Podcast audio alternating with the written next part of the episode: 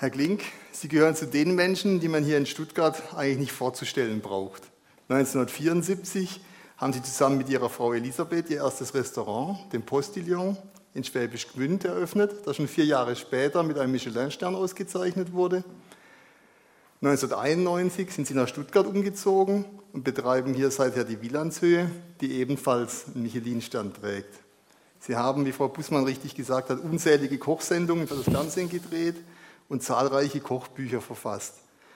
Darüber hinaus, und hier wird es auch interessant für uns Philosophen, sind Sie Herausgeber und Autor der wunderbaren Zeitschrift Häuptling eigener Herd. Nach eigener Aussage das Lebensmittel für Hirn und Wanst. Die unausgesprochene Frage, die hinter diesem Motto Ihrer Zeitschrift steht, ist die Frage nach dem guten und dem gelingenden Leben, die auch seit der Antike eine zentrale Frage der Philosophie, wenn nicht gar Anlass zum Philosophieren war. Und noch heute, über 2000 Jahre später, ist die Philosophie der Lebenskunst ein eigenes Fachgebiet innerhalb der universitären Philosophie. Herr Klink, was ist für Sie ein gutes Leben und welche Rolle spielt dabei der sinnliche Genuss, besonders das Essen? Das ist natürlich jetzt eine Frage, da könnten wir die nächsten drei Wochen hier sitzen bleiben und, und erzählen, weil es ist ein weites Feld, weil ein gutes Leben, das ist etwas sehr Individuelles. Das, der eine versteht etwas ganz anderes darunter, wie womöglich ich und Manch einer wird denken, ein gutes Leben ist, wenn er mich so ansieht. Äh, äh, meine Freunde, die lästern ja immer, ich würde unterm Sakko noch Bierkisten schmuggeln oder so. Äh, es ist aber überhaupt nicht so, wie man vielleicht denkt, dass ich ein gutes Leben für ein sattes Leben halte. Also es geht überhaupt mit der ganzen Esserei ist äh, ein gutes Leben eigentlich nicht zu erlangen, sondern entscheidend ist eigentlich in vielen Dingen die Balance. Natürlich äh, fürs Genießen, um wirklich genießen zu können, müsste man wenigstens ansatzweise wissen, was Hunger ist. So fängt schon mal an. Also man kann äh, dieses Konsumdenken das heutzutage hauptsächlich durch die Medien, selbst durch die Politik, durch die Wirtschaft, durch die Werbeindustrie, also dieses äh, Anspruchsdenken, dass man sich ständig mit Dingen von außen versorgt, um, sagen wir mal, das Glücksniveau gleichbleibend hochzuhalten. Das äh, funktioniert natürlich zum Beispiel im, dem, im Essgenussbereich eigentlich nicht, weil die langweiligste Küche, möchte ich fast sagen, die man zu sich nehmen kann, das ist letztendlich das, was unter Sterneküche heutzutage transportiert wird, weil das bedeutet ja, das Wort Sterneküche, dass es sich um ganz ausgesuchte, feine Dinge handeln. Und je mehr ich etwas verfeinere, umso geringer wird die Auswahl. Also man könnte es auch mit Autos vergleichen. Ein echter Autofan, der vielleicht viel Geld hat, da hört es dann bei so einem Spitzen Daimler-Benz auf oder bei einem Rolls-Royce und dann geht es einfach nicht mehr weiter. Und ähm, man gewöhnt sich ja an alles und beim guten Essen haben sie sich an, eine, an Kaviar so schnell gewöhnt. Also nichts hängt ja schneller zum Hals heraus wie diese äh, sogenannten Luxusprodukte, die heutzutage ja, eigentlich von mir ganz anders definiert werden, die wirklichen Luxusprodukte das sind ja die Dinge, die man sich so nicht einfach kaufen kann. Also frisches Quellwasser zum Beispiel. Oder ein Holzofenbrot, was wirklich aus dem Holzofen kommt und kein Fake ist. Das sind ja eigentlich die Luxusprodukte unserer Zeit und das, was jetzt ich so unter Genuss, wenn es ums Essen geht, mir vorstelle. Sie haben was Interessantes angesprochen. Sie haben dem Konsum, das Konsumverhalten angesprochen, dass es immer darum geht, äh, den, den, Level, den Genusslevel auch immer hoch zu halten. Man gewöhnt sich an Kaviar, man gewöhnt sich an alles. Und dann stellt sich immer gleich die Frage, gibt es überhaupt einen Fortschritt in der Kochkunst? Und ganz aktuell ist der Ferran, die Küche von Ferran Adrian sehr interessant, der eben äh, versucht, durch, wie er es sagt, Dekontextualisierung eine neue Form der Wahrnehmung von Lebensmitteln zu erzeugen. Sprich, er serviert eine, was, was aussieht vordergründig wie eine Olive, was aber letztlich äh, ein Agar-Agar aus Agar-Agar-Gelee gemachte Olive, äh, geformte Olive ist, die Olivenöl enthält. Oder er, er serviert äh, blaue Erdbeeren mit Vanillegeschmack und solche Dinge. Die einen beschimpfen ihn als Wahrnehmungsakrobaten, die anderen sagen, ja, ich auf diese ursprünglichen Genüsse wäre ich nur wieder aufmerksam, indem ich sie eben aus dem Kontext reiße. Wenn, wenn mir eine Erdbeere nach Vanille schmeckt, die wirklich aussieht wie eine echte Erdbeere, dadurch werde ich erst auf den Erdbeergeschmack wieder aufmerksam. Wie stehen Sie zu so einer Art von Kochen? Oder ist das überhaupt, ist, hat das noch was mit Kochen zu tun? Ist das eher wieder Kunst?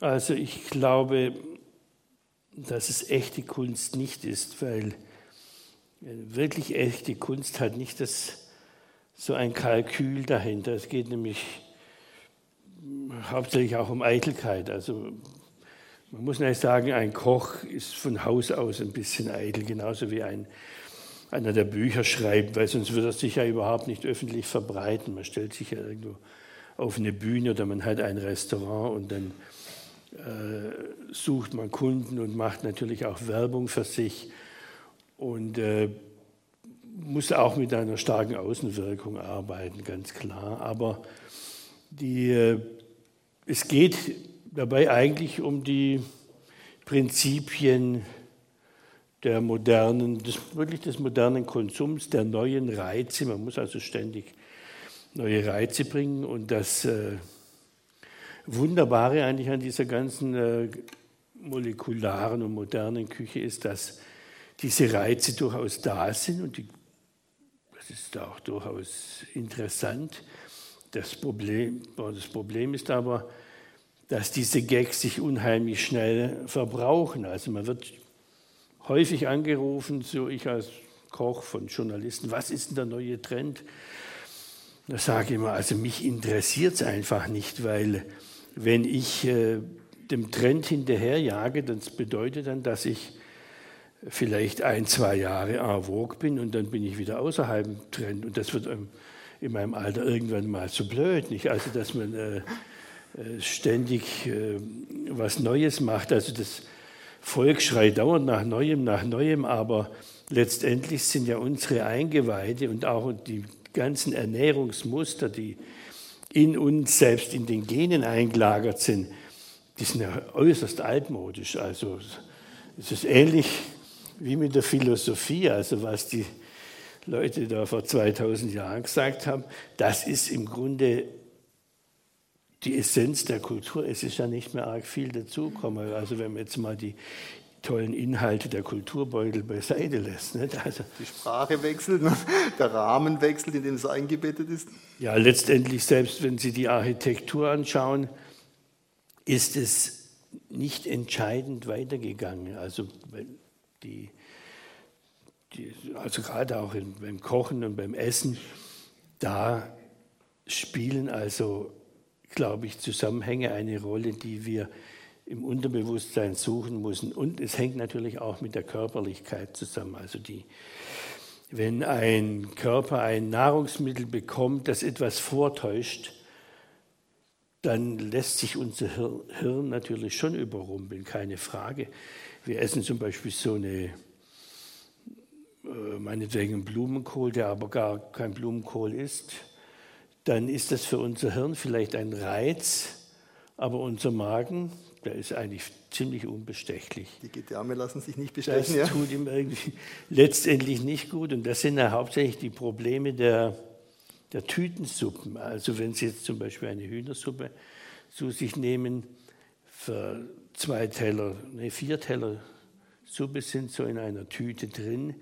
Wenn man auf der Verpackung liest, dass es dann 6 Gramm Trockenhuhn enthält. Und diese 6 Gramm schmecken aber, haben ein Aroma eben durch künstliche Chemikalien in dieser Suppe, dass man denkt, man hätte hier mindestens 50 Hühner ausgekocht. Dann wird erwartet die Nase, alles stimmt und die Erwartungshaltung ist gewaltig. Aber dann hier innen drin plötzlich ist dann ein Alarm. Der Körper hat eigentlich eine Vorfreude gehabt, es wurde einfach nicht erfüllt. Und äh, deshalb ist auch diese ganze Molekularküche eigentlich heute gar nicht mehr diskutabel. Manch einer hat vielleicht schon gehört, es wird ja damit so Schaum gearbeitet, also Espuma. Und äh, dieser Ferran Adria, dieser Koch, hat den letzten Espuma aus dieser Sprayflasche gespritzt. Das war 1998. Und jetzt ist das Zeugs auf der Schwäbischen Alb endlich auch angekommen. Ein Kritiker hat mal gesagt, das sei beste, ein, ein, das beste Werbeprospekt der spanischen chemischen Industrie. Ja, natürlich. Ähm, und äh, ich bin ja eigentlich schon immer das Gegenteil davon gewesen. Ich denke, unser Thema ist ja auch ein glückliches Leben.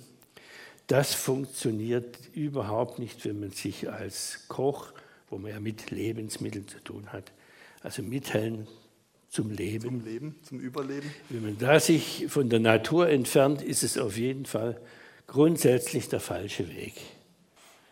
Sie haben jetzt, sind Sie bei einem ganz spannenden Thema. Und auch von daher, Sie haben im Interview auch gesagt, in Frankreich zum Beispiel werden Fasanen noch mit Krallen, Tauben mit Köpfen serviert. Hier in Deutschland ist oft so, dass selbst die Fischstäbchen keine Gräten mehr enthalten dürfen. Fisch am besten ganz grätenfrei. Es gibt gar nicht mehr so viele Leute, die überhaupt einen Fisch richtig tranchieren können. Man hat es einfach nicht mehr gelernt.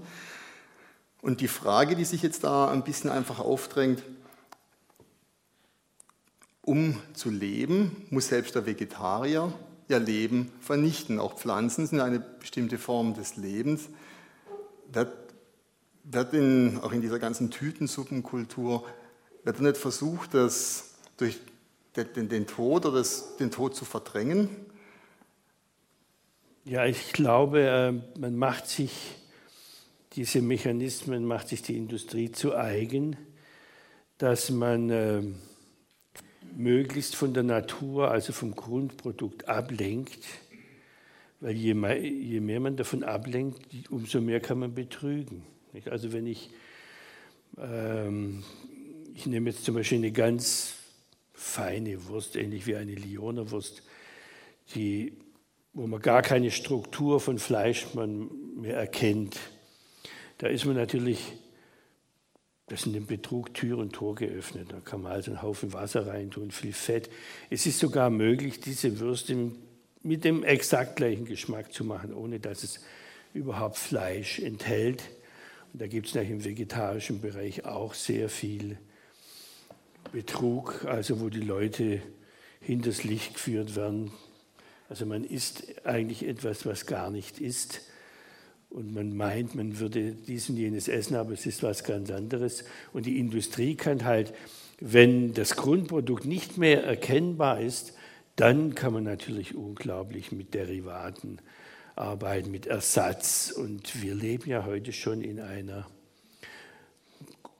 zu einem großen Teil in einer Welt, wo vieles äh, simuliert wird. Und da kann man unglaublich viel Geld verdienen. Ich meine, da stellt sich immer zwei Interessen jetzt gegeneinander. Die einen würden sagen, naja, warum soll ich mir ein Geschmackserlebnis nicht steigern, wenn es möglich ist? Warum soll ich nicht möglichst viel Glutamat in, in meine Suppe reinhauen? Und der andere sagt, ja, das ist, das ist nicht mehr natürlich. Andererseits, was ist jetzt Natur? Und äh, ist, ist, Kultur, ist Kochen nicht auch eine gewisse Form der Verfeinerung? Mein Levi Strauss hat äh, immer über das Rohe und das Gekochte gesprochen. Oder Dieter Spüri hat gesagt, die Zivilisation bedeutet ein sich entfernen von der ursprünglichen Natur. Und so kommen wir zu dem Schluss, zivilisiert ist gleich gekocht. Jetzt mal äh, ganz rabiat formuliert, kein Tier ist von sich aus in der Natur gekochte Lebensmittel. Der Mensch ist der Einzige, der wirklich bewusst kocht. Wo, wo, wo fängt jetzt Natur an und wo hört Natur auf? Also äh gutes Beispiel ist eigentlich die italienische Küche. Wenn man jetzt zum Beispiel italienische Salami nimmt, dann erkennt man dort richtig Fleischstücke in der Wurst und man erkennt Fettstücke. Trotzdem sind sie natürlich verändert. Es ist kein rohes Fleisch, sondern es ist nicht mal gekocht, es ist fermentiert. Und äh, dann könnte man sagen, ist zum Beispiel ein Braten äh, ist eindeutig was Besseres wie ein rohes Fleisch, das ist ganz klar. Und es ist ja auch erwiesen, dass durch das Kochen erst die Hirnmasse in der Art gewachsen ist, dass wir heute schön aufrecht gehen können. Das hat sehr mit dem Kochen zu tun, also nur mit Beeren, Nüssen und ausgegrabenen Wurzeln und roh zerrissenen Wildschweinkeulen wären wir nicht so weit, wie wir sind, weil die gekochten Nahrungsmittel sind eindeutig bekömmlicher wie die, wie die rohen.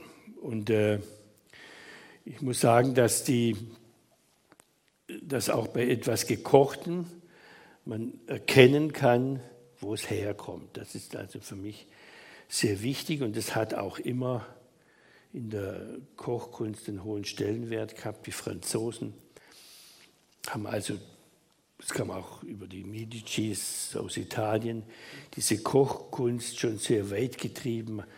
Man hat zum Beispiel aus einer Schweineschulter meinetwegen eine Pastete gemacht.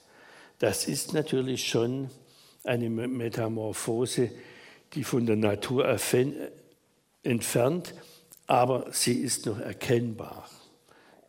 Und man kann auch in diesen Bereichen des Kochens kann man wenig schummeln. Deswegen ist ja diese Küche äh, nicht so beliebt, wie wenn ich alles dekonstruiere, weil dann ist es für den Essenden nicht mehr nachvollziehbar, was da los ist. Und äh, eindeutig hat sich herausgestellt, dass die Menschen mit der Zeit unzufrieden sind, wenn sie nicht wissen, wenn sie nicht nachvollziehen können, was äh, eigentlich in ihrem Essen ist. Und ein großer Teil dieses, äh, fast hätte ich jetzt gesagt, Wahnsinn, also was da daheim jetzt kocht wird, das ist ja irre, gell? oder was, äh, die ganzen Küchenläden, was da an Geräten, also dieses Kochhobby, was das für eine Bedeutung gewonnen hat. Es hängt sehr stark damit zusammen, dass die Leute wenigstens am Wochenende mal genau wissen wollen, was überhaupt aus ihrem Topf rauskommt. Mhm. Sie haben wieder was Interessantes auch angesprochen. Wie gesagt, die, die Frage auch mit den, wo kommt das Essen eigentlich her? Es, können, es gibt ja dieser alte Spruch äh, der Vegetarier, die immer sagen, wenn du wüsstest, wie es im Schlachthof aussieht, dann würde jeder Vegetarier werden. Beziehungsweise äh, ein Freund hat mal formuliert, Fleisch essen darf nur der, der selber in der Lage ist, das Tier auch zu schlachten. Würden Sie so, weit gehen? Nein, das nicht, aber das Bewusstsein, dass für mein Essen getötet wurde, das empfinde ich als sehr wichtig.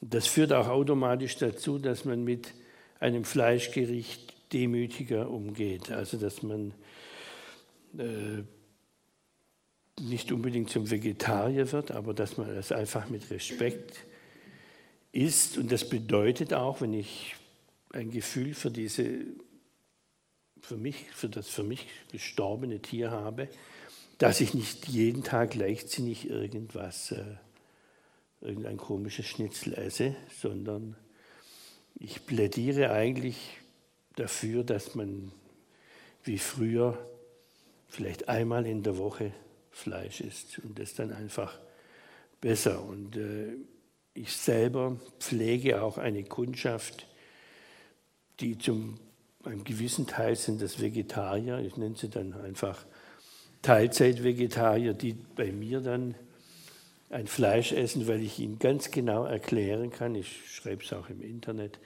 wo das her ist. Und meine Frau zum Beispiel, die ist, die macht es eigentlich sehr richtig. Also ich esse eigentlich mehr Fleisch, weil ich probiere. Ich sitze eigentlich, als Koch sitzt man nicht am Tisch und isst, sondern ich sehe so aus wie ein Koch, weil ich dauernd probiere. Also ich muss ja permanent, äh, das wäre ja genauso, wenn ich nicht probiere, wie wenn ein Autofahrer mit verbundenen Augen durch die Gegend fährt. Ich muss ja wissen, was da läuft. Und das ist dann manchmal, wenn es gut schmeckt, probiert man zwei, dreimal. Das ist ein anderes Problem. Und wenn ein junger Koch zu mir kommt und sagt, oh Chef, probieren Sie mal, dann weiß ich schon, ich muss es gar nicht probieren, weil wenn es eine Klasse schmecken würde, dann würde er nicht zu mir kommen, um sich da ein Lob abzuholen. So kommt eigentlich einiges zusammen. Aber meine Frau, die kann ja zum Beispiel überhaupt nicht kochen, deswegen hat sie einen Koch geheiratet. Die hat. Sehr vernünftig. Die hat also. Die liebt zum Beispiel Hummer, das liebt sie zu essen. Und den letzten hat sie gegessen vor fünf Jahren in der Bretagne. Und sie hat gesagt, wenn ich wieder in die Bretagne komme, dann esse ich wieder einen Hummer.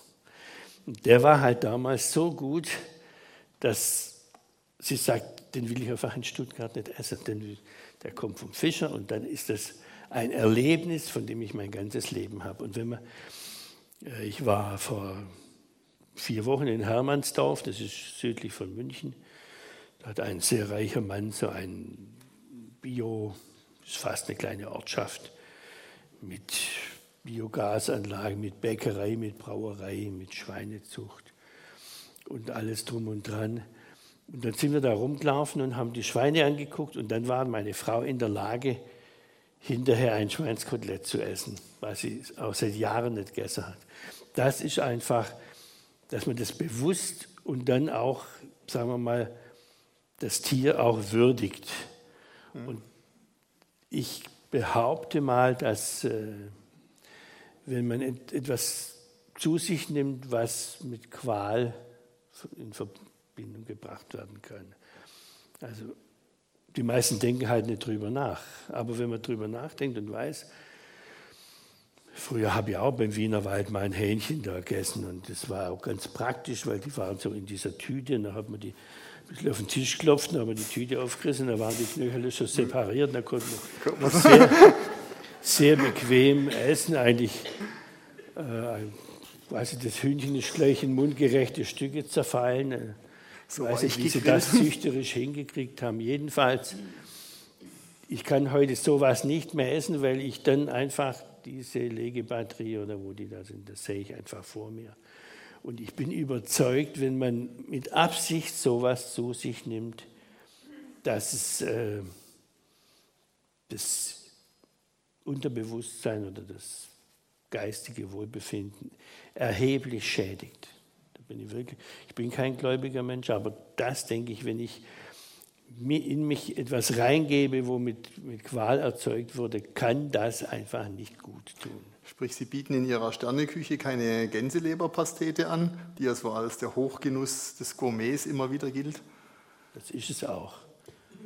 Und ich würde sehr gern mal wieder eine essen. Und ich habe einen Aufruf gestartet.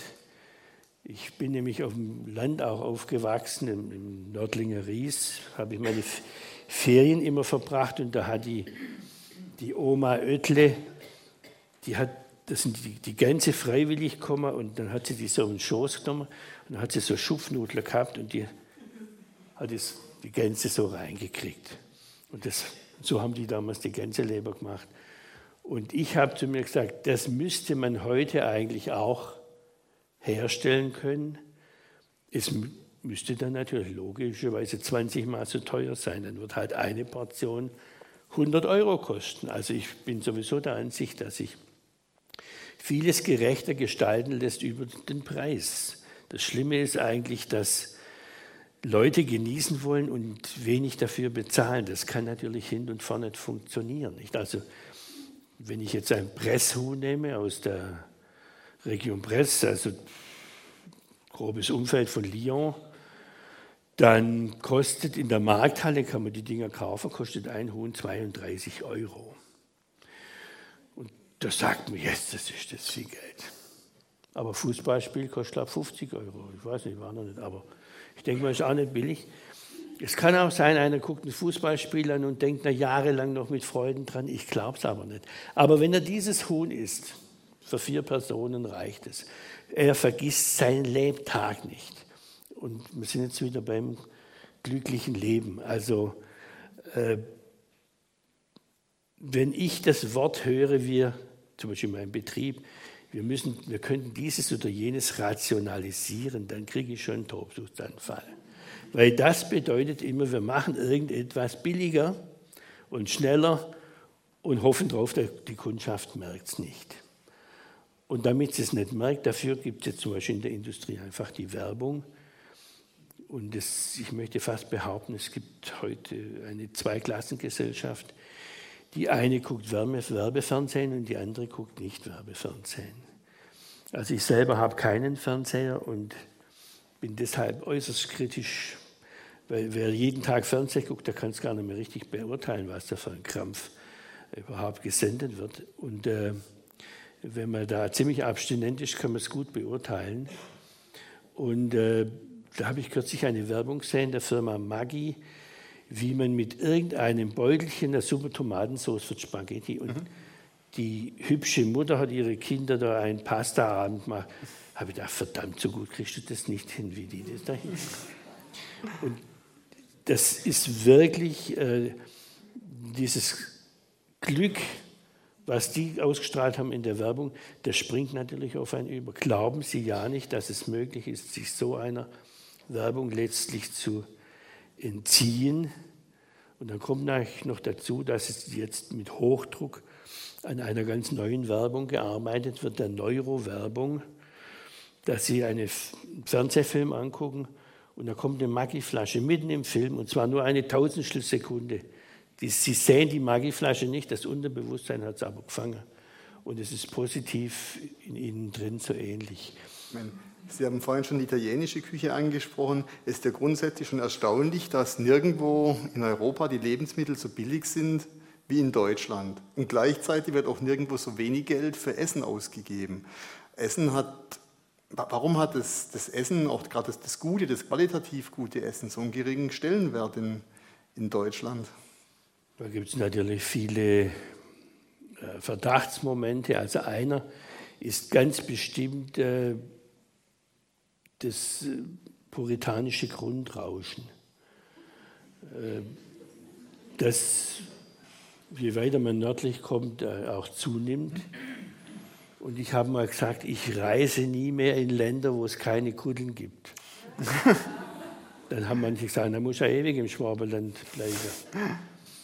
Was ich sowieso gern tue. Aber die Wahrheit ist eigentlich, dass es auf der ganzen Welt Kuddeln gibt in Südamerika, in ganz Asien, in Arabien, nur nicht in puritanischen Ländern. Also das geht rüber.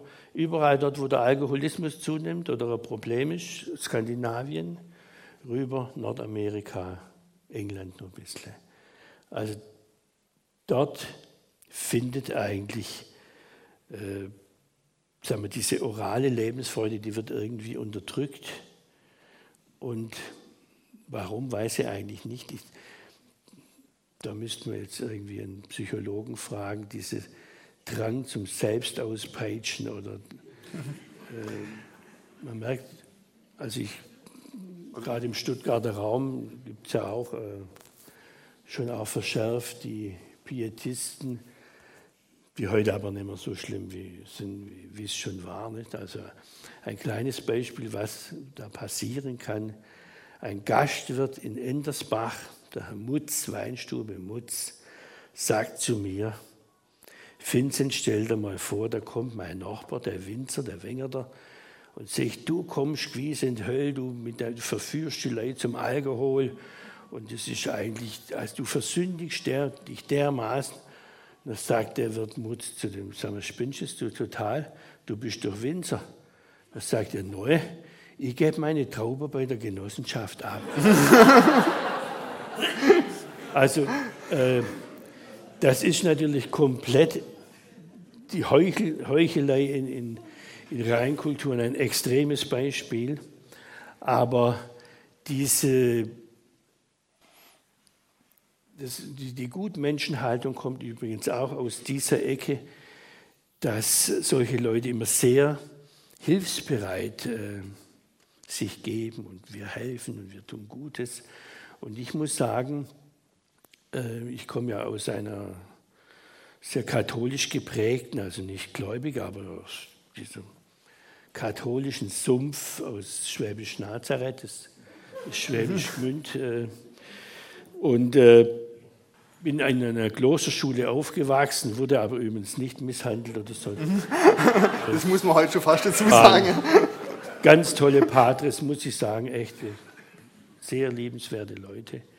Der einzige, ich könnte mich auch äh, beschweren und eine Klage führen, unser Musiklehrer, der war wenn wir falsch gesungen, hat er uns an der Bagge an einem Arm hochgehoben und in der Luft haben wir eine gefangen, dass wir quer aufkommen sind auf dem Boden. Das wäre heute eigentlich auch strafbar und vielleicht dann ja ein seelischer Schar. Aber ich glaube, mir hat es gut getan. Und im Nachhinein muss ich ja sagen, dass der Mann wahrscheinlich verzweifelt war und äh, uns auch geliebt hat, aber einfach verzweifelt war. Und äh, mir eigentlich diese Art der Züchtigung lieber ist, wie das, was heute in Firmen unter Mobbing läuft, so ganz still und leise. Aber jetzt sind wir ab, ab, äh, sehr abgeschweift. Es war ja eigentlich, warum wir Deutschen uns so schwer tun mit dem Genießen. Ich weiß aus den Statuten der Benediktiner, dass es heißt, äh, sei gut zu den Menschen, aber zuerst sei gut zu dir. Und dann, und das stimmt auch, nur wenn man in, selber in sich Gutes reingibt, kann man auch Gutes weitergeben. Die tiefe philosophische also Einsicht. Die totale Aufopferung, sich selber nichts gönnen und sich für andere aufopfern, das ist hochverdächtig und ist auch typisch ein bisschen arg deutsch. Es läuft unter Medizin- und Helfersyndrom. Man ja. Man hilft nicht dem anderen, um dem anderen zu helfen, sondern um sich selber an der Hilfe zu erfreuen. Ja, und äh, einfach dieses nach außen hin, dieses Gutmenschentum, das ist ein ganz großer Genuss und äh, eigentlich ist es lebensfeindlich. Aber ist vielleicht nicht auch ein Moment der, dass wenn ich sage, ich gebe jetzt viel Geld äh, in Ihrem Restaurant aus oder ich habe die Wahl, ich kaufe mir jetzt lieber statt einem kleinen Daimler einen großen Daimler. Mit dem großen Daimler, da kann ich durch die Straßen fahren, da kann ich protzen. Mit einem guten Essen, das ich mir vielleicht auch das nicht im Sternelokal einverleibe, sondern auch zu Hause einfach statt einer Tütensuppe mir regelmäßig ein Hühnchen aus der Markthalle besorge oder einen echten Camembert aus der Region, wo er auch herstammt eigentlich. Damit kann ich nicht protzen, damit kann ich nicht nach außen treten und sagen, schaut mal her, was ich geschafft habe, schaut mal her, was ich geleistet habe. Der Calvinismus hat ja ein bisschen so die Grundwurzeln auch in, in der Idee, dass man schon äh, die guten, die auserwählten Menschen schon im Leben belohnt werden. Dass man das schon quasi am Reichtum sieht und den muss man auch anhäufen. Ja, so? aber das ist ja praktisch, da verlässt man sich ja ganz auf Außenwirkung. Entscheidend ist doch eigentlich, was in mir drin ist. Aber seltsamerweise kommen die Menschen ohne ihre Statussymbole, also die meisten möchten einfach in der grauen Masse wahrgenommen werden.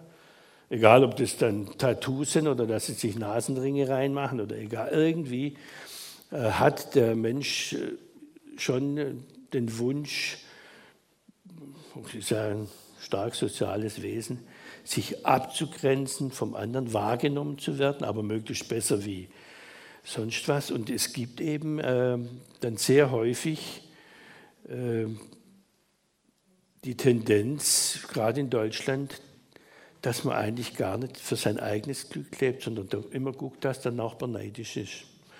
Und das sind übrigens ganz genau diese Wohnsiedlungen, Bausparersiedlungen, wo alles abzahlt ist, wo die Jugend dann Amok läuft, komischerweise. Amok wird nicht in Kreuzberg gelaufen oder sonst in irgendwelchen äh, sozial äh, tieferen äh, Bereichen, sondern komischerweise dort, wo auf extreme Weise vor den Nachbarn, früher hat man gesagt, man hat Angeber, aber einfach, wo es wichtig ist und deswegen gibt es natürlich auch Gesellschaftsclubs und so weiter. Und das führt natürlich dazu, dass man gar nicht mehr für sich selber lebt, sondern nur noch sein Glück empfängt aus der Wahrnehmung, wie der Nachbar einen empfindet. Und der Gourmet ist eigentlich letztendlich das Gegenteil. Oder, das gibt es ja natürlich auch, den Gesellschaftsesser. Also es herrscht, es gibt schon einen Bereich, sagen wir in der Zwei-Sterne-Gastronomie und so weiter, wo man, äh, man geht aus, um einer gewissen Schicht, die eben dort verkehrt anzugehören. Und das wird auch von vielen meiner Kollegen betrieben und es ist ja in Ordnung so. Die Leute haben einen Haufen Geld, also nimmt man es ihnen ab und hilft ihnen. Das ist völlig in Ordnung. Wieder loszuwerden. Aber ich selber habe äh, mir schon vor vielen, vielen Jahren gesagt, die Hemmschwelle will ich niederhalten. Ich möchte es eigentlich so haben wie in Frankreich, als ich als junger Mann nach Frankreich bin. Da dachte ich, beim Bocuse oder sonst schon Menschenskinder, das ganze Personalpark, der da vorm Haus, das war Personal, die ganzen Rostkisten, das waren alles äh, Genießer, die da drin gesessen sind und äh, die halt äh, diese äußerlichen Dinge auf also wenn Sie in ein französisches Spitzenrestaurant gehen, so viel feuergefährliche Anzüge gibt es überhaupt nirgends wie in. Die, die, essen für 300 Euro haben einen Anzug für 80 Euro an. Und das, aber das bedeutet, dass Sie äh, für sich selber einen Gewinn ziehen den, mit dem, was Sie in sich reingeben, anstatt äh, dass Sie sich eine teure Rolex kaufen oder und meistens ist ja auch noch Glies, das Ganze ist also ein, ein Elend im Grunde, diese ganze Darstellung.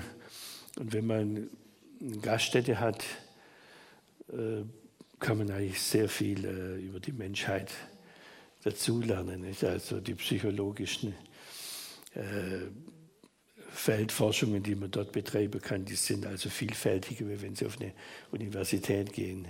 Wenn Sie dann den Satz unterschreiben, zeige mir was und wie du isst und ich sage dir, wer du bist? Ja, ich meine, das äh, kann man auf fast alles äh, äh, anwenden, aber es stimmt auf jeden Fall. Also es ist bestimmt was dran, aber man sagt ja immer was und es kommt eigentlich auch ein bisschen darauf an, wie. Also wenn ich zum Beispiel ich habe eigentlich gar nichts gegen Fast Food oder so. Und mein Gott, wenn man Hunger hat, so weit habe ich, ich habe es ja schon erwähnt, so weit bin ich katholisch geprägt. Wenn ich Hunger habe, dann ist irgendwie alles erlaubt. Man kann ja hinterher beichten. ja, und also ich, habe mich da schon mit den Jahren jetzt auch diszipliniert, aber früher, wenn ich Hunger gehabt habe, bin ich halt immer geschwind in so einen McDonalds rein und in der Tat, der erste schmeckt auch und rutscht wunderbar runter. Dann holt man sich noch gleich einen zweiten und dann wird es dann ruckartig schlecht und dann reicht es eine Weile. Aber was ich sagen will, dieses Wie, wenn man durch Mariastraße oder durch Königstraße geht und überall kauen die Leute im Stehen. Jetzt hat man seit der Steinzeit versucht, dass man auf einen Stuhl raufkommt, dass man an einem Tisch sitzt. Und jetzt wird eigentlich dieses Kulturgut, das Gemeinschaftliche, das ist ja auch ein sozialer Akt, dass man miteinander wenigstens, man muss ja nicht stundenlang schwelgen, aber miteinander sich wenigstens kurz ist, ne, jetzt wie früher als die Römer haben sich ja schon beschwert, dass die Germanen sich da irgendein Fleisch aus dem Feuer reißen und jeder hat sich dann hinter einem Baum versteckt, dass der andere ihm nichts wegnimmt. Und äh, das ist übrigens im Deutschen auch sehr drin, dieses äh, alles aufhäufen und dann reinmampfen, möglichst schnell. Ist auch beim Amerikaner. Also ich war, ich habe einen Schwager, der ist Gipser. Und Oma ist jetzt 90, Schwiegermutter, und da kommt man immer in der Wirtschaft. Und da kommt da ein Rostbraten und dann kommt da Schüssel mit Spätzle und dann hat es noch einen Salat. Was macht dieser Gipser? alles auf, dies, auf den Teller drauf, so, alles drauf. Das ist meins, alles klar. Der hat einfach Panik gehabt. Das nimmt man keiner mehr weg. Ja, und das ist äh, eine Art Gier. Und ich, also man sagt ja, das geht zurück bis auf den 30-jährigen Krieg, der ja Deutschland völlig äh, fast ausgestorben. Gell? Also war ja die, die Gegend war leergefegt und wir haben uns scheinbar, wenn man den Historikern glauben darf, bis heute hat sich eigentlich dieses Elend, also dann kamen eigentlich noch die Kriege auch noch dazu, einfach diese Angst vor dem Hunger, das, die sitzt irgendwie tief. Und es ist aber sicher auch ein äh, klimatisches Problem. In Italien wächst es einfach leicht und selbst im Schwabenland kann man beobachten, es ist ein großer Unterschied. Man redet ja immer vom geizigen Schwaben und so weiter. Das kann man eigentlich so überhaupt nicht mehr stehen lassen, weil es gibt einfach viele verschiedene Schwaben. Es gibt die Ober von der Rauer Alb und diejenigen, die in der Weinberg sitzen. Es ist ein großer Unterschied, ganz klar. Und zwar heute spielen diese Unterschiede keine Rolle mehr, aber in der vorindustriellen Zeit hat es eine schwere Rolle gespielt, ob ich fruchtbar am Neckarstrand meine Kartoffeln gemacht habe oder, oder oben in der Steuner drin. Nicht? Also, und daher kommt natürlich auch äh, dieses, äh, diese Sparsamkeit, die aber äh, trotzdem ihr Ventil immer gesucht hat in den Festen. Also deswegen ein gutes Leben ist eigentlich dann gegeben, wenn es nicht jeden Tag gut ist. Also das Genießen können wir, wer auch den Hunger kennt. Plus und Minus und diese ganzen Polarisationsgesetze, die gelten einfach. Ich habe auch vom gewissen Hintergrund gefragt. Ich meine, nicht von ungefähr wurde das Fast Food, wie wir es so heute nennen, in, in den USA erfunden. Und Sie haben im Interview auch die wunderschöne Geschichte erzählt, wie Italiener zum Geschäftsessen eingeladen wurden bei Ihnen von den Bosch-Mitarbeitern, von, von der Firma Bosch, die denen die Lampen verkaufen wollten. Ich meine, Sie können es selber am besten erzählen. Ja, das war die, die, Firma Fiat, die hat also Birnler braucht für ihre Autos und da ist man nach Stuttgart gefahren da sind die bei mir eingeladen worden und dann wurde es langsam dunkel und das Essen war vorbei und dunkel, das ist die Zeit der Firma Bosch. Wenn es Licht Jesus ausgeht. brachte Licht ins Welt und dann kam die Firma Bosch. Und die Bosch-Manager wollten also ums Verrecken in den Wald, um ihre Lämpler sind, um zu zeigen, wie das toll leuchtet. Den Italienern war das ja wahrscheinlich sowieso klar, dass das gut leuchtet. Die wollten Grappa trinken. Und da hat man aber praktisch die Italiener am, Rock, am, am Sakko-Zipfel hinauszerrt in einen Bus und die waren richtig gejammert und geflucht und scheiß Deutschland und Spießer und Mist. Und äh, die waren von einer Sinnlichkeit, diese Leute. Das hat aber auf die Bosch-Leute nicht, nicht über, übergegriffen. Und es war aber äh, sicher 10, 15 Jahre her. In einem Punkt muss ich sagen, ist die Globalisierung eine ganz wunderbare Sache, dass sich eben doch vieles vermischt hat. Also der sortenreine Geizschwabe, also selbst die Firma Daimler, die war früher bekannt, in den USA sind die eingeladen worden bei den, in den tollsten Restaurants.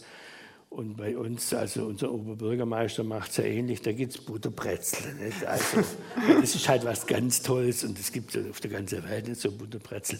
Und die, oder eine Maultasche wird dann eigentlich, äh, die muss für das herhalten, was im Ausland äh, ganze Feste bedeuten. Und diese Gastlichkeit, das bedeutet auch ab und zu mal über die Stränge zu schlagen und das finde ich eigentlich sehr gut, weil das das schlechte Gewissen ist ja eine der größten Antriebsvätern für ein schöpferisches Leben, also für ein aktives Leben. Also in dem Moment, wo Sie jeden Tag reinen Herzens in Ihre Arbeit gehen und Sie wissen, alles läuft sehr gut, werden Sie wahrscheinlich selten eine Höchstleistung vollbringen, sondern man braucht immer wieder mal, oh Mensch, gestern war ich faul, aber heute lege ich los und so weiter. Und ähnlich ist es mit dem Essen auch. Das muss also immer hin und her gehen und die Abwechslung, das ist eigentlich eine sehr menschliche, schöne Seite, dass die Abwechslung das Wichtigste ist und dass es letztendlich keine festen Regeln gibt, was natürlich wieder ein paar Leute aufregt. Das ganze Essen möchte man ja eigentlich zu einer Sportart machen, also dass man das bewerten kann, ähnlich wie beim Fußball so und so viele Tore und dieser Koch kocht so und so viele Punkte und dieses Essen ist so und so viel so und so bewertet. Dabei ist es doch so, dass es kommt ja nicht bloß auf der Koch an, sondern auch auf den Esser. Ist er überhaupt in Form? Hat er überhaupt Hunger? Und, äh, Muss er nicht das fünfte Restaurant heute durchprobieren? Und so genau, oder das Paar kommt und er kriegt CE-Krach.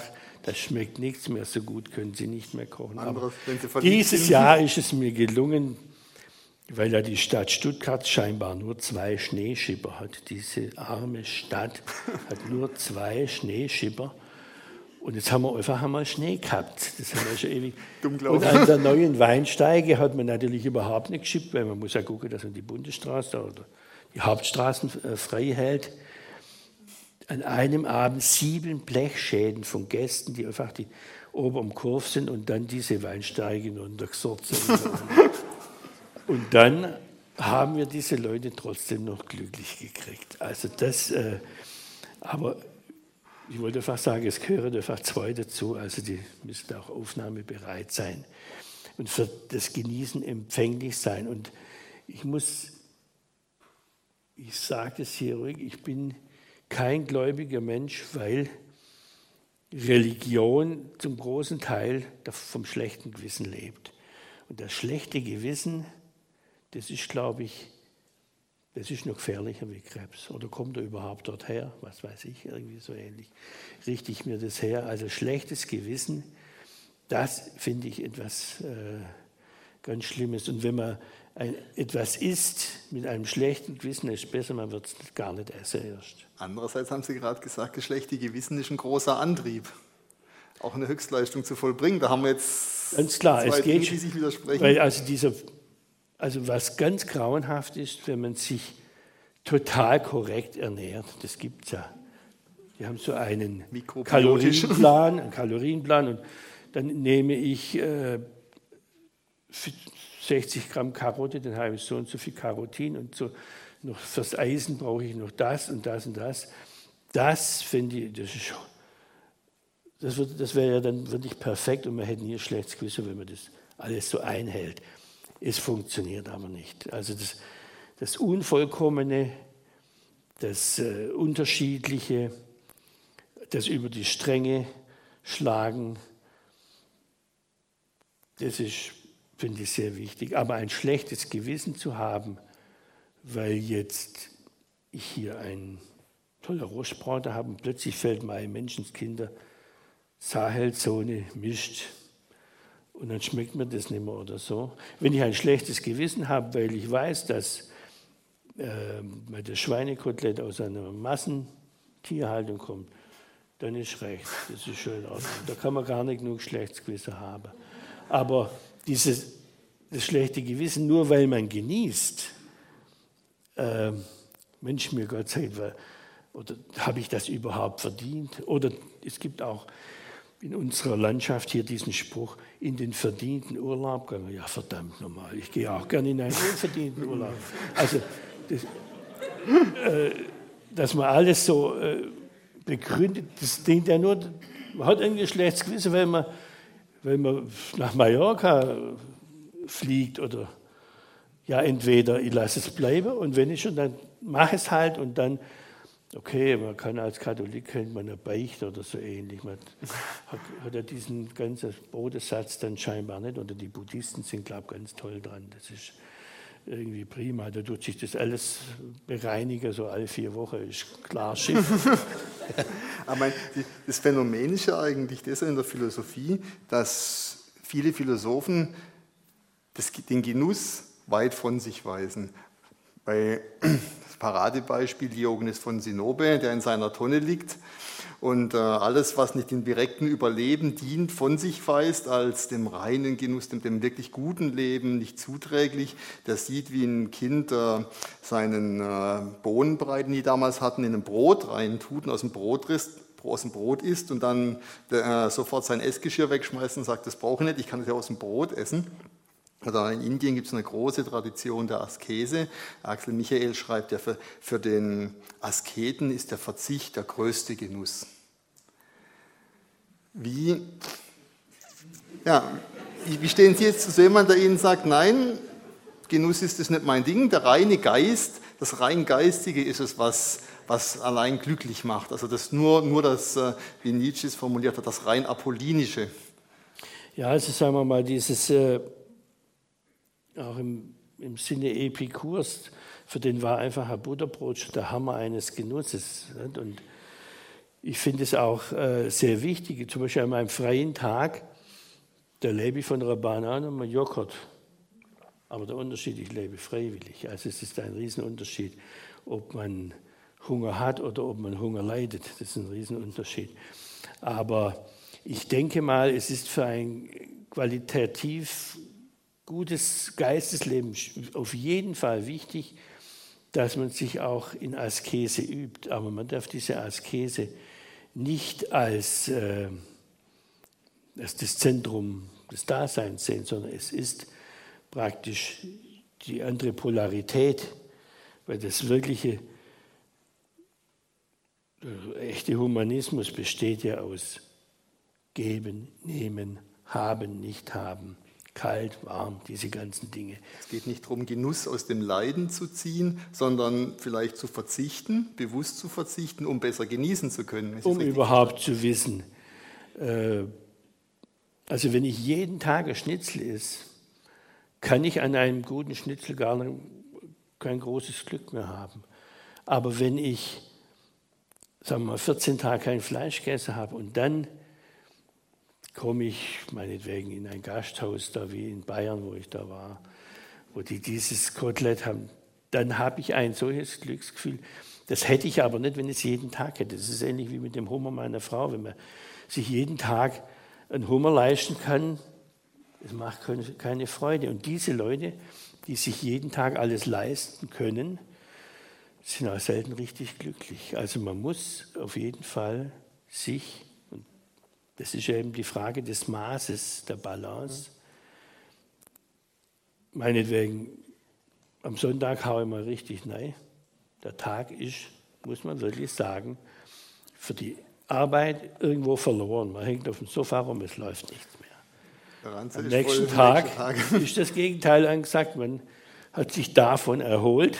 Aber ich finde, diese Ruhephasen sind ja auch sehr wichtig. Und äh, wenn ein Ranzer richtig voll ist, äh, kommt man nicht auf die Idee, dass man irgendwie zu einem Therapeuten müsste. Das glaube ich nicht.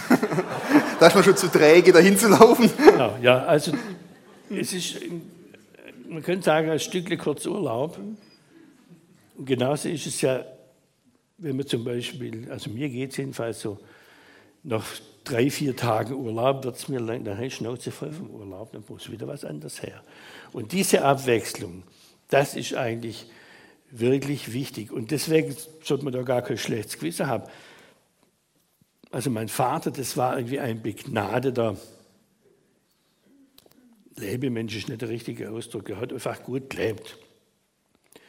Der hat also mal einen rechten Rausch gehabt und dann hat er wieder 14 Tage nichts getrunken. Und, und dann hat er wieder überstrengen, da hat er da war Hausschlachtung, da ist ihm schlecht gewesen vom vielen Essen, also seine Schnauze voll und so weiter.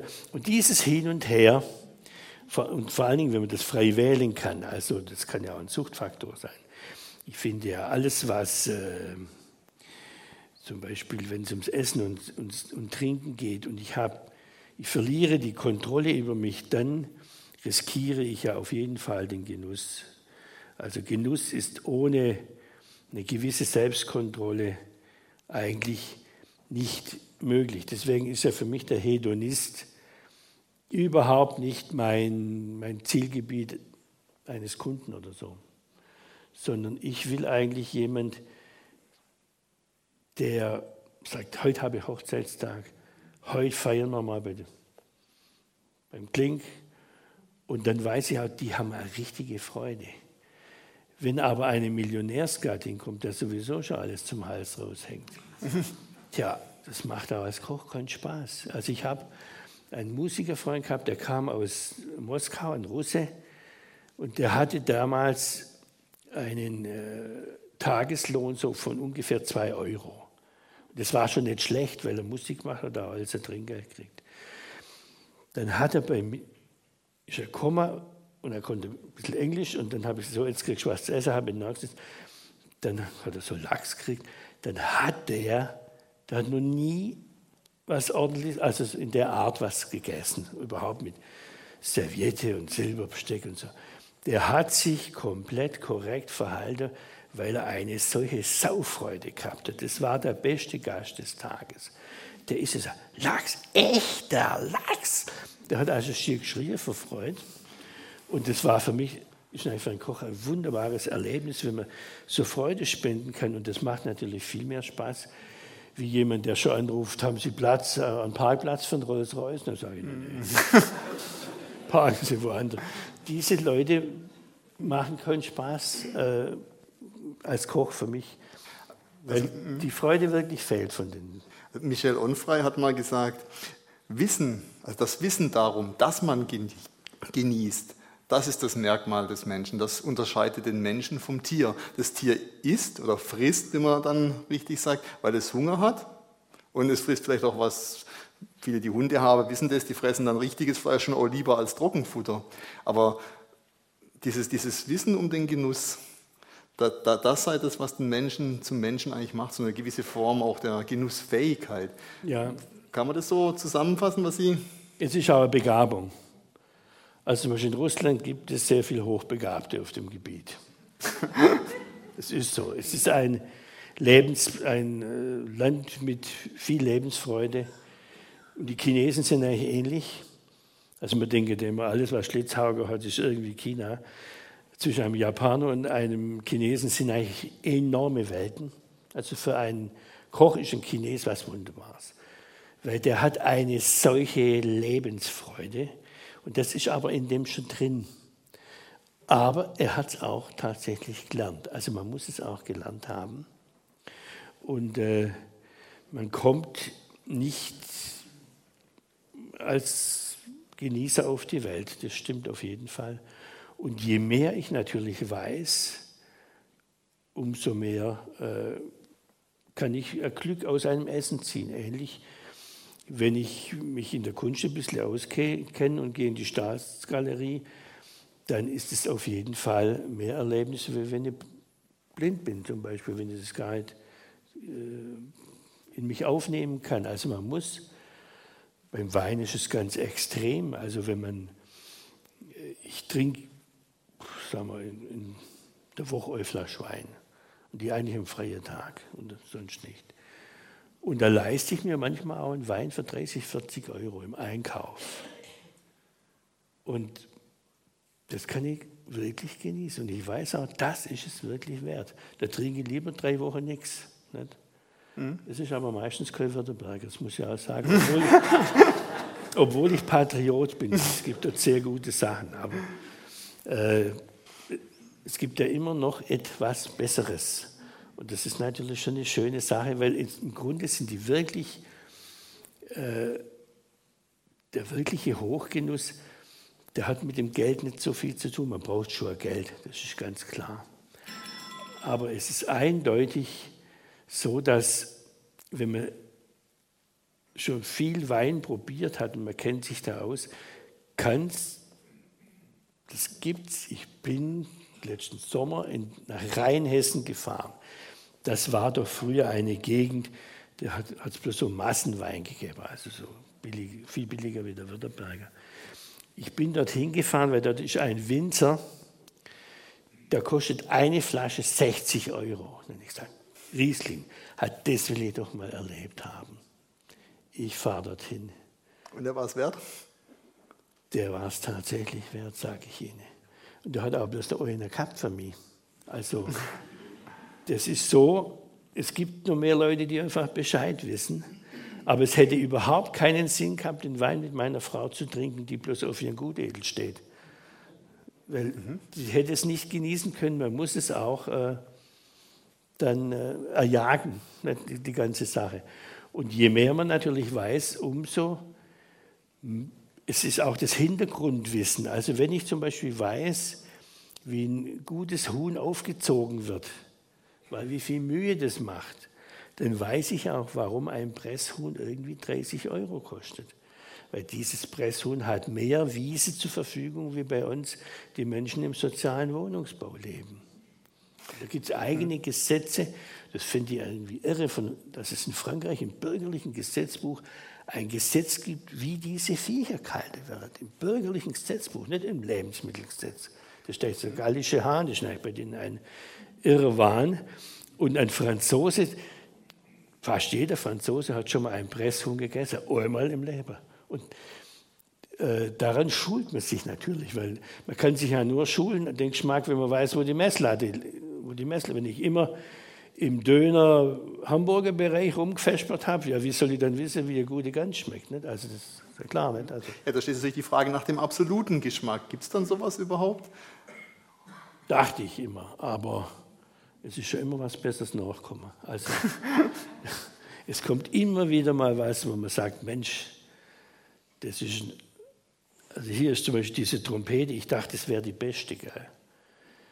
Jetzt habe ich eine gefunden, die ist noch besser. Kriege in sechs Wochen. Dagegen ist das der reine Mist. Und so geht es immer, immer weiter und das macht natürlich Spaß am Leben. Und ich muss auch sagen, die Menschheit entwickelt sich schon toll weiter. Also die gute alte Zeit, davon will ich gar nicht reden. Das ist ein völlig blöder Spruch. Das ist reine Nostalgie. Selbst die Maultaschen der Großmutter ich möchte sie nicht essen. Das ist, die Nostalgie ist ein wunderbares Pflästerchen. Äh, das äh, ist ähnlich wie wenn man süße Sahne über den Kopf kriegt. Das ist Nostalgie. Inwiefern ist die gute alte Zeit schlecht? Wo, wo, sehen Sie die positive Entwicklung? Weil die Deutschen sind ja begabt, immer zu jammern, die Globalisierung schlecht zu finden. Die, die werden ja schon mit diesem schlechten Gewissen immer aufgezogen. Ich ich gehöre einer Generation an und ich bin wahrscheinlich, und Sie auch, die einzige Generation seit Menschengedenken, die noch keinen Krieg mitgemacht hat. Mhm. Seit Mensch, bisher immer. Also mein Opa hat gleich zwei mitgemacht und so weiter. Davor war der 70er Krieg, was der Teufel war. Immer was los. Und äh, die, meine Schwiegermutter, Bäuerin, sechs Kühe oder so, für die war Pfeffer und Salz schon das höchste der Gefühle. Also das mit, mit diesem tollen Kochen, das gab es natürlich schon, aber längst nicht jeden Tag. Also bei meinen Großeltern, die haben gut gekocht, da gab es zum Beispiel freitags gekochte Nudeln in süßer Milch. That's it, das war es halt. Und abends gab es eine, der war Imker, aber glauben Sie auch nicht, wir hätten den Honig aufs Brot gekriegt. Den hat er verkauft. Den der Zucker drauf gestreicht. Den hat er verkauft und so weiter. Und dann war auch äh, die, die, Zutaten, das war einfach sehr saisonabhängig. Man hat, äh, wenn der Garten was abgeworfen hat, halt tolles Gemüse gegeben. Der ganze Winter hat man nachher irgendwie Krautsköpfe umeinander gehobelt oder Sauerkraut und so weiter. Das war. Und dann war auch äh, bei den normalen Leuten, man muss es schon unterscheiden. Ich habe ein schwäbisches Kochbuch von 1760, die haben ja gekocht wie die Weltmeister. Wirklich die tollsten Sachen. Froschschenkel, was weiß ich was alles, Schnecken und selbst Austern sind nach Stuttgart gekommen im Winter. Ne? Aber das war nicht die Küche äh, von Leuten wie uns, sondern das waren irgendwelche das war ganz, Adelige. Ganz, ganz kleine Schicht. Ganz kleine Schicht. Das hat nur Pfarrkirche, weil man Leibeigene hatte. Ne? So ähnlich, ja. Und äh, das darf man eigentlich nicht verwechseln, was da. Und man darf die Festtage nicht verwechseln mit dem Allgemeinen. Also in der, auf der Schwäbischen Alb wurde vor 150 Jahren von morgens bis abends Mus gegessen. Mus ist nichts anderes wie ein Getreidestroh, wie Porridge so zusammengekocht es gab auch schwarzes Mus, dann ist das geröstet worden, dann hat es ein bisschen so kaffeeartig geschmeckt. Das haben sie jeden Tag gefressen. Und äh, es ging da einfach ums Überleben. Und in der Gegend von, oder bei Merklingen, hat man vor 150 Jahren im Winter, ist man den Mäusegängen im Schnee nachgegangen und hat die Mäuse, die Feldmäuse, Nester ausgegraben, um an die Maukennester zu kommen. Ich weiß nicht, ob das bekannt ist. Das Wort Maukennest ist ein schwäbisches Wort für das Vorratskämmerchen, das sich eine Maus unter der Erde anlegt. Und das haben die Leute ausgegraben, um diese Körner mal rauszuholen. Und äh, deswegen mit der guten Haltezeit. Also da muss man ein bisschen aufpassen. Also mein Großvater, der war Oberstudiendirektor, da war das natürlich, da war um 10 Uhr, aber Punkt 10 Uhr, nicht 9.59 Uhr oder irgendwie Punkt 10 Uhr, hat das Vesper da standen müssen mit Rettichsalat und alles perfekt und so weiter. Aber das war nicht der, nicht der Normalfall. Und so wie wir heute essen, also was heute zum Beispiel Hobbyköche so anstellen in ihrer Küche mit den ganzen Gewürzen, ist ja gar nicht dran zu denken gewesen. Das, das war wirklich außer Salz und Pfeffer und ein bisschen Peterling war da nicht so los, viel los. Steckt da nicht auch hinter diesem modernen Kochen, was, äh, diesem riesig aufwendigen Kochen, was viele Leute jetzt privat zu Hause machen, nicht auch ein bisschen so eine Urform des Essens dahinter, ein ganz anderes Bedürfnis als der Hunger, nämlich die Kommunikation.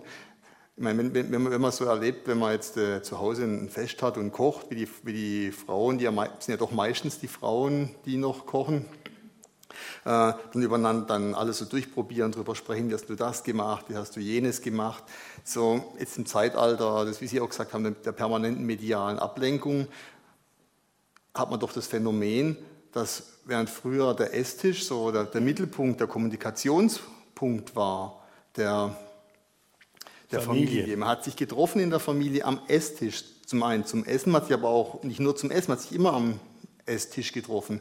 Heute ist der Fernseher der Fluchtpunkt. Jeder sitzt mit, seinem, mit seinen Chips vor dem Fernseher oder man sitzt vielleicht schon noch nebeneinander, aber man schweigt sich halt an, wenn man jetzt aufwendig kocht und sei es, äh, man spricht nur darüber, wo hast du das Gewürz herbekommen und wie hast du dies und jenes gewürzt, dass da einfach ein großes Kommunikationsbedürfnis dahinter steckt, wie es eben auch Sie in dem Beispiel mit den Italienern hatten.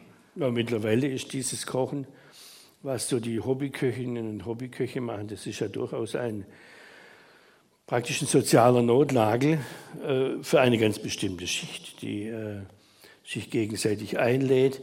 Und es ist auch ein bisschen ein Verhalten so unter dem Ausrufezeichen, wir retten unsere kleine Welt, also äh, wir verbringen, ist praktisch ein bisschen ein Gegenprogramm, dass die Leute zum Beispiel am Wochenende ganz gern starten, weil sie unter der Woche ja in der Kantine essen oder sonst wo. Und äh, dieses Bedürfnis nach leiblichem Genuss, der ist eigentlich schon sehr stark und ich finde die ganze Bewegung ja insgesamt äh, sehr positiv. Also das muss man wirklich sagen. Und also auch im Schwabenland, wo man doch eigentlich, also mein Opa war schon, er war ja auch Altphilologe und äh, schwer mit den Philosophen unterwegs. Also bei dem, der hat ganz genau bestimmt, wenn es genug war. Also hast noch Hunger gehabt, hat es aber nichts mehr gegeben. Das reicht und erledigt, es war alles total diszipliniert. Aber es war, war gut und man war zur eigenen Familie eigentlich nicht so freigebig. Wenn Besuch gekommen ist, war das total umgekehrt. Denn ist alles, die hin zum Essen kriegen und trinken, bis sie umgeflogen sind, aber nicht die eigene. Nicht? Und äh, dieses, äh, was heute stattfindet, das ist äh, eher schon, ein, sagen wir mal, eine Art Vademekum gegen die Kälte der Welt, also die Kälte der Geschäftswelt. Man bietet was an, was man selber gemacht hat. Man hat ja noch einen Bezug. Heute arbeiten doch ein Großteil der Menschen vom Computer. Sie sehen die Ergebnisse ihrer Arbeit gar nicht. Sie machen irgendwelche Finanztransaktionen. Und wenn man jetzt kocht, vielleicht noch gemeinsam kocht, dann produziert man tatsächlich selber was von Hand auch. Ja, man kann sich ja heute eigentlich fast alles kaufen. Aber ich finde, also wenn zum Beispiel zu mir jemand sagt, Mensch, was möchtest du zum Geburtstag? Mach etwas, was du selber machst. Und wenn du bloß einen Papierflieger bastelst, mach was. Oder deswegen ist, wenn man jemanden bekocht, das ist schon ein starker Ausdruck von, von Zuneigung und das kann durchaus sogar rituelle äh, Anflüge haben und kann wirklich mehr bedeuten, wenn man sagt, hier hast ich war jetzt beim Friedhof früher, da hast du den Klunker da und war Falteier, gell, und so weiter. Äh, ich glaube, ein Liebesmahl oder so ähnlich, das hat schon hat rituelle Kraft. Mein Nietzsche, der hat zum Beispiel das Leiden das freiwillige Leiden als Sehnsucht nach der Sinngebung des Sinnlosen betrachtet und hat, das war für mich immer so interessant zu lesen dann, warum die, er hat so begründet, warum die Philosophen so die, den Geist, das Apollinische so preisen, das Dionysische so vernachlässigen, weil er also etwas platter ausgedrückt, als es Nietzsche selber gesagt hat, die Bedingungen, unter denen die Philosophie steht, die Wertschätzung der Philosophie entgegengebracht wird, die führt einfach dazu, dass die Leute gar keine Möglichkeit haben, was zu genießen und deswegen das Ganze dann in den Himmel heben, um eben ihren, das, was sie gern tun, und nach außen noch zu vergeistigen. Im Grunde ist ja das Allerwichtigste, dass man täglich seine Lebenslüge gut hin über die Bühne kriegt. Und das ging wahrscheinlich diesen Typen damals schon genauso. Es, die haben einfach nichts geschafft, die sind da in ihrem Garten gelegen. Der Hegel hat halt täglich seine Kanne Wein gebechert. in ihrem Hain gelegen und haben philosophiert und da kommt natürlich irgendwie nichts Habhaftes rüber, das ist ganz klar. Wenn sie keine Frau gehabt hätten, dann wäre sie womöglich verhungert, weil äh, irgendjemand muss ja das, der Rettich in den Boden rein oder, das, oder den Samen, dass da was aufgeht. Und äh, ich achte es aber durchaus, wenn jemand sein Glück rein aus dem Geistigen bezieht, das ist überhaupt nicht äh, völlig in Ordnung. Das Einzige, was ich nicht, äh, nicht achte, ist, wenn man sein Glück sich kauft, was heute stattfindet, zum Beispiel bei der Jugend, teilweise nicht mehr in der Lage, sich richtig zu freuen, brauchen der Ecstasy-Pille, brauchen immer irgendein äh, Mittel von außen, um eine gewisse Stimmung zu erzeugen oder eine Art Kaufzwang. Mama ist narrat, aber jetzt hat sie in ihrer Handtasche, jetzt ist sie wieder eine Woche gut aufgelegt, so ähnlich. Also das ist, äh, das finde ich, das Gegenteil, was ein glückliches Leben. Deswegen hat es mit Geld, geht es nicht unbedingt gern. Glauben Sie tatsächlich, dass man ein rein geistiges, glückliches Leben führen kann? Also natürlich nicht ganz, mal ein paar Grund, also ein bisschen im Winter ein bisschen warm. Und Barfuß bei Glatteis ist auch, finde ich, heikel. Aber wenn man so ein gewisses also ich habe eine sehr enge Freundin, die ist Theaterschauspielerin. Die hat im Monat ungefähr 300 Euro zum Ausgeben. Ist eine sehr schöne Frau. Sie hat ein sehr altes Fahrrad und hat noch nie Kleider in einem normalen Geschäft gekauft, sondern immer im Secondhand. Sieht aus wie ein Weltstar und ist glücklich.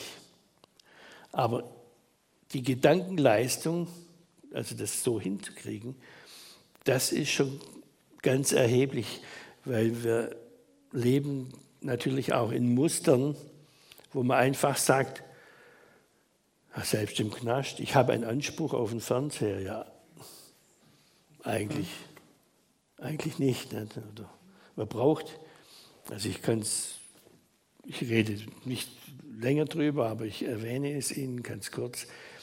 Ich war schon bereits mal tot gesagt, das war vor 20 Jahren. Äh, war ich in den Bergen verschollen eine Woche lang. Und das war eigentlich für mich äh, die Pforte, das Tor zum neuen Leben. Also bin geredet worden. Aber was ich mir da, dann habe ich mir mal überlegt, ich habe eigentlich keine Chance mehr gehabt, dass mich jemand findet habe ich mir überlegt, was man alles nicht braucht. Also, ich sage, wenn ich gerettet wäre, Mensch, ich brauche kein Auto, ich brauche kein zweites Paar Schuhe, ich brauche kein zweites Haus. Man braucht im Grunde fast nichts. Der Rest, das sind alles Außenzwänge. Und je mehr man eigentlich das schafft, und da sind wir schon wieder in der Nähe der antiken Philosophen. Also ein total reduziertes Leben kann sehr, sehr glücklich sein. Aber wahrscheinlich ist es das nur, wenn man das andere schon mal gehabt hat. Also zum Beispiel, zum Beispiel bin ich in Hohenheim in diesem schönen Garten vor drei Wochen mit meiner Frau spazieren gegangen und dann sieht man auf diese Filterebene und da schaut der Flugplatz. Da geht alle zwei, drei Minuten ein Düsengeschäber vor und hat meine Frau gesagt, du, wir fliegen nicht mehr. Ein solchen Scheiß.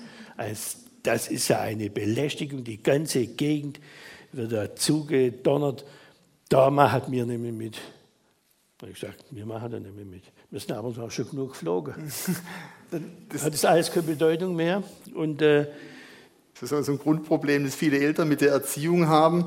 Dann tut das nicht. Ich, ich habe damit schlechte Erfahrungen gemacht. Und die Kinder sagen, ja wunderbar, die schlechte Erfahrung hätte ich auch einmal gern gemacht. Ne? Also. Und mit dem Kochen ist es eigentlich ähnlich. Äh, ich habe ja auch schon Noël Cuisine gekocht und Gänseleber und Hummer und Kaviar. Und dann ist es wie in der Malerei. Man hat unglaublich viel Figuren auf seinem Bild. Und mit dem Alter bildet sich der Stil raus und man merkt, alles, was überflüssig ist, lässt man weg.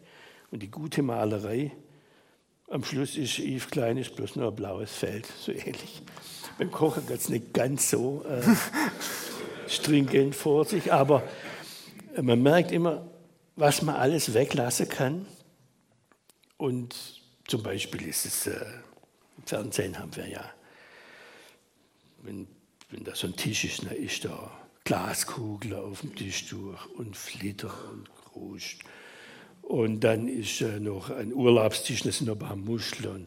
Was man Deko, das Wort Deko ist ja, da wird es ja richtig schlecht, schon das Wort. Deko ist das Grausigste. Und jedenfalls äh, ist es in der gehobenen Gastronomie üblich, wenn ein Gast kommt, dann hat er einen Haufen Besteck vor sich. Mhm. Bei uns ist nur noch ein Messer und eine Gabel. Und auch keine Serviette, die extrem gefaltet ist, weil was ist denn? Der Kellner womöglich mit seiner Dreckpfote tut da ewig dieses Ding da falten. es ist alles Unsinn. Es muss ein sauberes Tischtuch sein, und zwar Kochwäsche, nicht irgendwelche Buntwäsche, Kochwäsche, weiß, eine Serviette auch gekocht. Kennen Sie aus Hotels diese weichen Frottee, die so säuerlich hm? nach Essig riechen? Nee, nee. Ein Frottee-Handtuch muss kratzen, dann ist es sauber. Und ähnlich und dann hat man ein Messer und eine Gabel. Und wenn das Essen fertig ist, kommt das nächste, kommt das Fischbesteck oder was. Und dieses äh, Opulent, hey, wir hauen jetzt auf den Putz, guck mal, 25 Tischgeräte hier auf dem. Das ist einfach Schwulst, ist Kitsch. Und jetzt, auf was ich hinaus will, ist, dass eigentlich die Meisterschaft, im, das ist aber bekannt, das ist nicht auf meinem Misch gewachsen, im Weglassen besteht. Und komischerweise in der Gastronomie, da wird Türmchen gebaut und dann kommt das Gekruspel und dann wird auf dem Teller Petersilie verstreut und Nüsse außenrum. Ein Blumenkohl auf dem Teller macht im Kochbuch halt nicht viel her. Ne? Es ist aber das Gleiche. Stellen Sie sich einen Porsche vor, der noch jede Menge Zierflosse hinten dran hat. Hände noch, wie früher die Türken in den 60er Jahren, so Girland ums Fenster hängen. Dann die Klorolle und dann noch ein Fuchsschwanzantenne.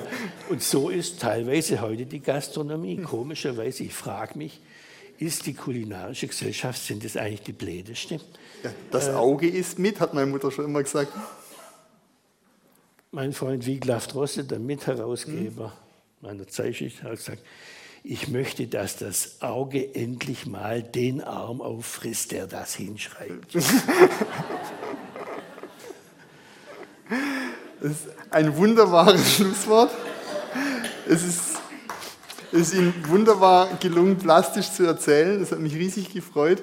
Die Zeit ist verflogen wie im Nu. Ich darf mich ganz herzlich bedanken bei Ihnen, Herr Kling. Ich bedanke mich. Vielen Dank. Vielen Dank.